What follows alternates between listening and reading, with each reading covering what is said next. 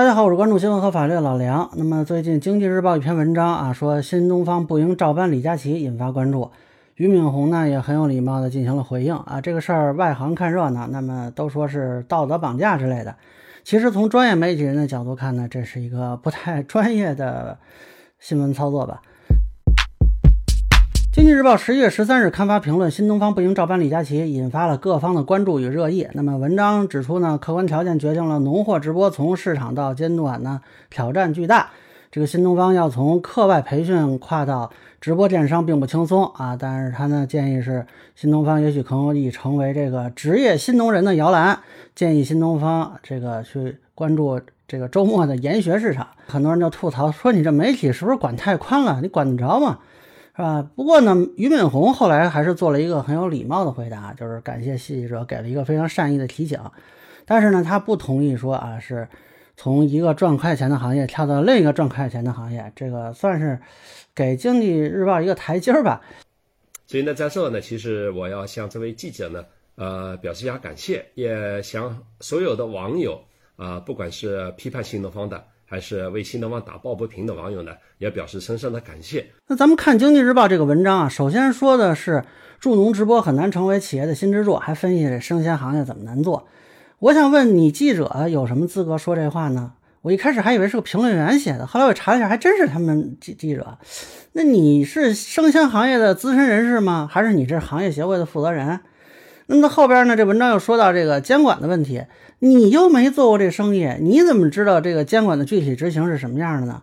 呃，后边说这个职业新农人培训和研学市场挺好，这也是同样的问题啊。你又不是这两个行业的从业者啊，你也不是这个专业的分析师，对吧？你凭什么给出这样的判断呢？其实呢，这个题材没问题啊，甚至说呢是个不错的题材，教培改革嘛，大环境下企业如何转型，值得关注。但是你得采访呀。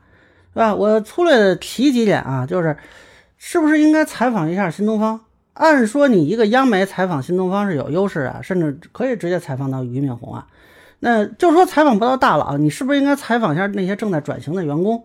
这比你自己在这说啊，你的想法是什么呀？是不是有个什么想法？是不是要靠谱呢？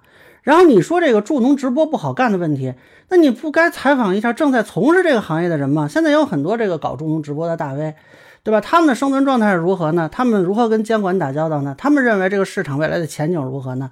那他们认为新东方进这样一个巨头进入到自己的这个领域内会产生什么样的效果呢？他们觉得自己将来，比如说要是跟新东方竞争的话，有什么优势呢？包括这文章里提到这个李佳琦跟薇娅，我之前看过薇娅的直播，他就有助农的部分呀。那他是不是就这个问题更有发言权？你是不是应该问问他们的这事情看法呢？那至于说到这个新农人培训和研学活动市场，这个现状是什么样的？你有没有一个采访呢？那新农人到底多大程度上需要培训呢？周末研学市场这个市场规模是什么情况？市场特点是什么样的？你有没有一个调查呢？其实他这个文章有句话很受争议啊，说新东方这个做法呢不是最佳示范啊，那很多人就指这一点说这是道德绑架，但其实啊这个是文章的题眼，又或者说是媒体报道评论这个事儿的起点。媒体不是为了给俞敏洪或者新东方支招，而是要探讨一个教培行业的一个转型方向。因为媒体本来就是服务于公众利益的，那这个转型方向，媒体做建议是不专业的。你应该找专业的人士做专业的事。那有没有市场分析师？有没有学界的专家学者？这些人可不可以出来发生讨论？是不是？那你要支招，也是这些专业人士支招，也不是一个你记者来支招啊。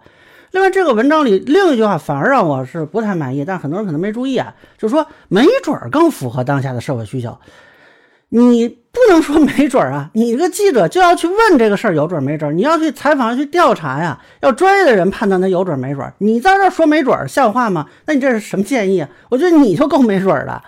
所以这个媒体专业，它不是体现在评论的文笔上，而是体现在议程设置上，体现在采访上。你不能说设置完的议程，你自己评论一下，这事儿就过去了。其实我特别希望媒体能做出扎实的采访和报道啊！这评论这种事儿，坦率说，目前舆论市场观点过剩。你作为一个记者呢，你手里有这个采访权，其实是很难得的。希望你能好好利用一下这个采访权。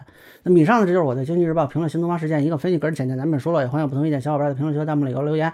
如果您觉得我说的还有点意思，您可以关注我的账号老梁不郁闷，我会继续分享更多关于新闻和法律的观点。谢谢大家。